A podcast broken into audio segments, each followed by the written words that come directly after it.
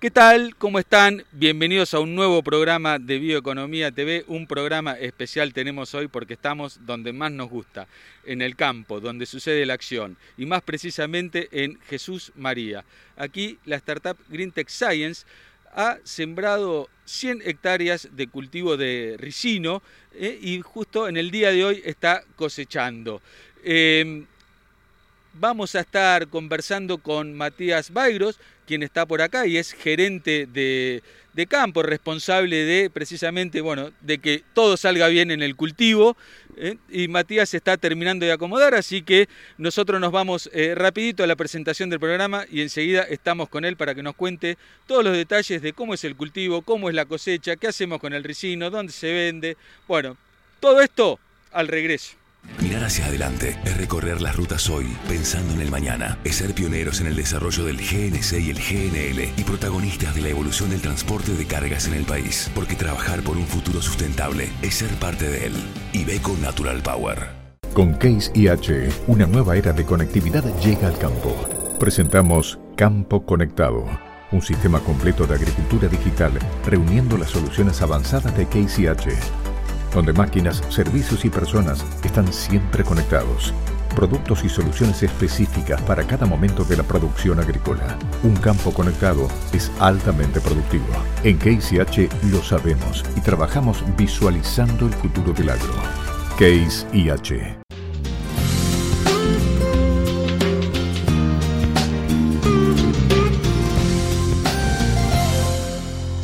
Matías, qué gusto tenerte aquí en Bioeconomía TV. Bueno, estamos eh, cosechando ricino. Vamos a empezar. ¿Qué es el ricino y qué tenemos en este campo? ¿Qué tal, Emiliano? ¿Cómo estás? Bueno, acá tenemos lote de ricino de 100 hectáreas. El ricino es una planta, eh, ya lo hemos contado o dialogado en varias oportunidades, una planta perenne, la cual nosotros manejamos como anual. Tenemos una variedad registrada en el INASE. Después de varios años de trabajo, llegamos a, llegamos a lograr una estabilidad en el cultivo. Bueno, es lo que se ve hoy en día en el campo. Son estas 100 hectáreas de, ricino, la cual es una planta para hacer aceite, una oleaginosa, la cual tiene ciertas características muy buenas, como es el 50% de aceite de la semilla, y hoy en día estamos manejando unos buenos rendimientos, eh, lo que hace una buena rentabilidad en, el negocio. Empecemos un poquito por eh, lo que tenemos aquí eh, en el campo. Mencionabas, sembraron 100 hectáreas, estamos en presencia de la primera cosecha. Eh, tal cual, de, hicimos varias cosechas, esta es la, la primera cosecha de 100 hectáreas juntas en un mismo lote, hicimos varias, varias experiencias en distintas partes de, del país. Y bueno, ahora se juntaron estas 100 hectáreas estamos demostrando eh, las distintas formas de, poder cosecharlo mecanizadamente, lo cual puede ser una falencia en el cultivo del ricino en general en varias partes del mundo y lo que nosotros intentamos demostrar al productor es poder sembrar y mecanizar la cosecha también para que sea un, un cultivo razonable para lo que es el sistema agrícola argentino. Aquí, este, bueno, está en este momento la máquina este, cosechando, operando en, el campo, trillando. Es eh, una cosechadora convencional este, con una plataforma girasolera. Eh, ¿Este es el único sistema? O sea, la cosecha mecanizada de esto es eh, bajo esto o esto es una prueba más de las que están haciendo para descubrir la agronomía del cultivo? Bueno, nosotros hicimos varias pruebas con diferentes cabezales y diferentes cosechadoras, cosechadoras más modernas del sistema axial, que es lo que se suele usar también en la agricultura moderna, pero hoy en día estamos cosechando con una cosechadora del año 2001, una Don Roque, eh, convencional. Eh, hicimos varios o distintos tipos de regulaciones en lo que es el cilindro y el cóncavo y con distintos cabezales probamos cabezal de soja eh, en una parte que anduvo muy bien y ahora estamos probando el, cabezal de girasol, el cual hicimos unas pequeñas adaptaciones, las cuales cualquier productor lo puede hacer en, su máquina, ¿no? en su cabezal, que no sea nada complicado. Y, bueno, notamos una buena performance con bajas pérdidas en el cabezal. Eh, Matías, eh, te pregunto, estamos cosechando, ¿qué hacemos con el grano de ricino? ¿Cuál es el destino de este grano? Bueno, esto en, particular eh, nosotros estamos cosechando para semilla. hicimos varias elecciones y tenemos un campo el cual lo vamos a destinar a la multiplicación de semilla para la temporada que viene, poder abastecer eh, demanda de, hectáreas que tenemos, por suerte, varios productores interesados que estuvieron el día de hoy recorriendo y, mirando el lote y pudiendo determinar el sistema de trilla del, ricino. Bueno, la idea es sembrar para ya así la, campaña que viene ir a, prensar y hacer aceite, que es eh, lo preciado que tiene el ricino. El aceite de ricino es muy demandado mundialmente y, hay poca oferta también. Es más, Argentina importa el 100% de aceite de ricino. O sea, eh, este, esta semilla es lo que se conoce como semilla fundadora. Tal cual, tal cual. Eh, bueno, ahora vos mencionabas, para producción de aceite, acá tenemos una enorme cantidad de cosas eh, en la mesa que son, digamos, este, las aplicaciones que podría, algunas de las aplicaciones que podría llegar a tener el ricino. ¿Hablamos un poquito de cada una? Perfecto, perfecto. Hablemos un poco. Empecemos por lo básico, aceite de ricino crudo. Esto parte de la prensa de la semilla. Acá tenemos un racimo que, sacamos recién de una planta, eh, es lo que, el órgano de cosecha. Se cosecha, están los frutos y el aceite. El aceite, perdón, la semilla. La semilla se prensa y se saca aceite crudo. Aceite crudo por un lado y por otro lado expeller que tiene, que tiene varios, varios usos, eh, puede ser para alimento balanceado o enmienda, le estamos encontrando una, una beta a lo que es la enmienda. Este aceite crudo se puede refinar y tenemos un aceite refinado que es el que se busca eh, a la hora de hacer cosmética o, algún tipo de, de combustible. Que es un refinado convencional que se le hace a cualquier tipo de aceite, digamos, que, que finalmente termina envasado en alguna góndola para consumo. Tal cual, cualquier tipo de un refinado de, los típicos cuatro pasos eh, para pasar de un aceite crudo, se clarifica y bueno y demás pasos para poder eh, llegar al aceite refinado que se le llama de calidad.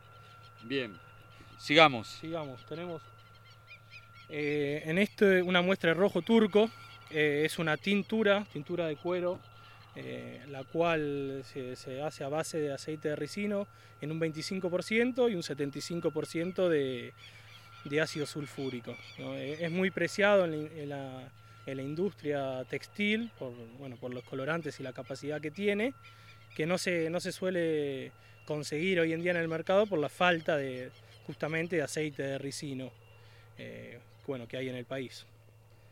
¿Qué más tiene? Bueno, tenemos biodiesel de ricino, eh, es también un biodiesel eh, común y corriente como se puede hacer con aceite de soja o, aceite de cocina, que hoy en día eh, no se recomienda como negocio por el precio que tiene el aceite de ricino en función del de soja, que hoy en día ni siquiera el aceite de soja está rindiendo como para hacer biodiesel por los precios de los combustibles.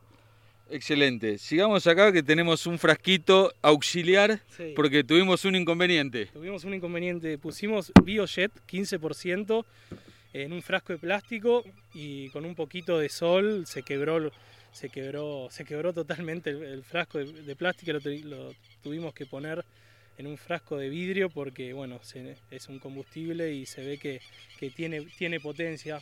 Es de muy buena calidad y es muy interesante lo que es el biojet y bueno, y la demanda que hay a, nivel mundial y se imagina, uno imagina que a futuro, ¿no? Con, todo lo que es el ambiente y los cuidados del ambiente y la sustitución de los combustibles fósiles, el biojet eh, puede ser una buena medida, ¿no? El ricino tiene ciertas características de que hierve a una temperatura muy alta, mayor a 200 grados y el punto de, congelamiento también es muy bajo, lo cual para combustible de aviación es, ideal.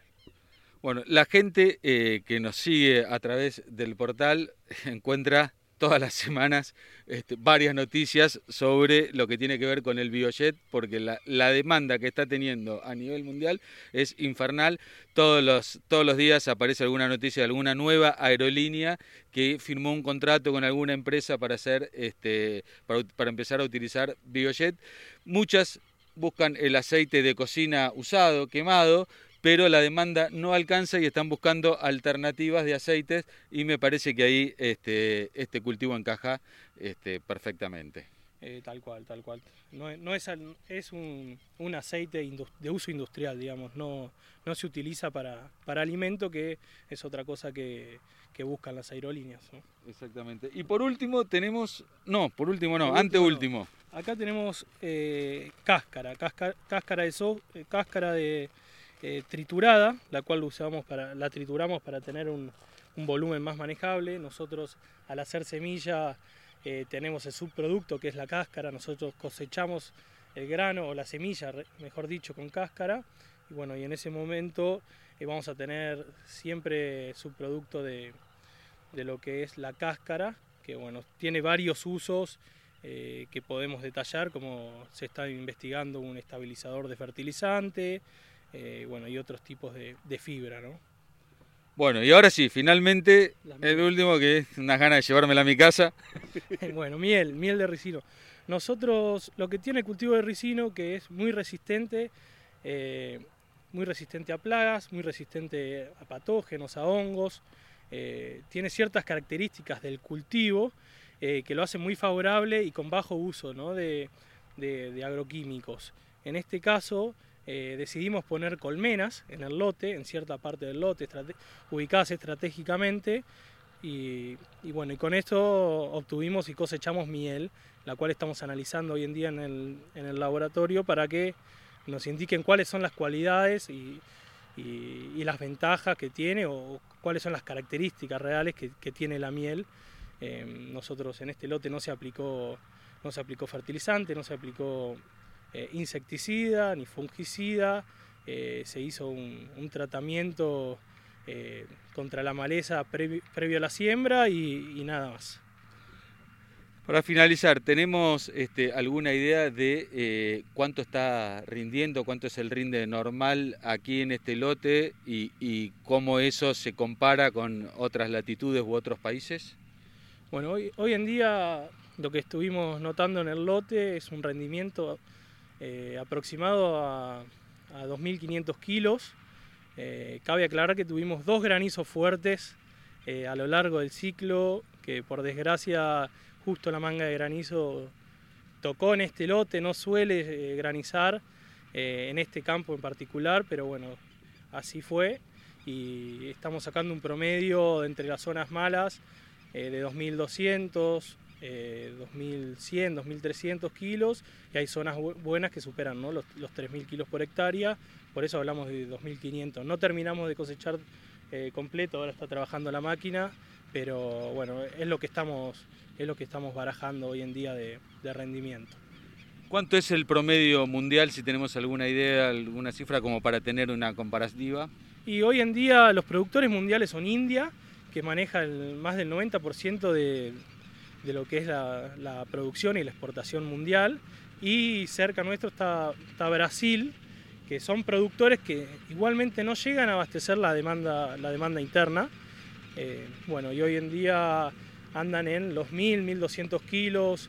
Eh, la verdad que estamos muy contentos con esta variedad y con la, capacidad que, tiene, que tiene para rendir. Matías, muchísimas gracias y bueno, el mayor de los éxitos en este, en este emprendimiento. Llegamos al final de este programa en Bioeconomía TV. Como siempre les agradecemos por habernos acompañado y los invitamos a navegar a través de nuestro portal bioeconomía.info y no perderse nada de lo que está pasando en este lindo mundo de la bioeconomía. Muchas gracias.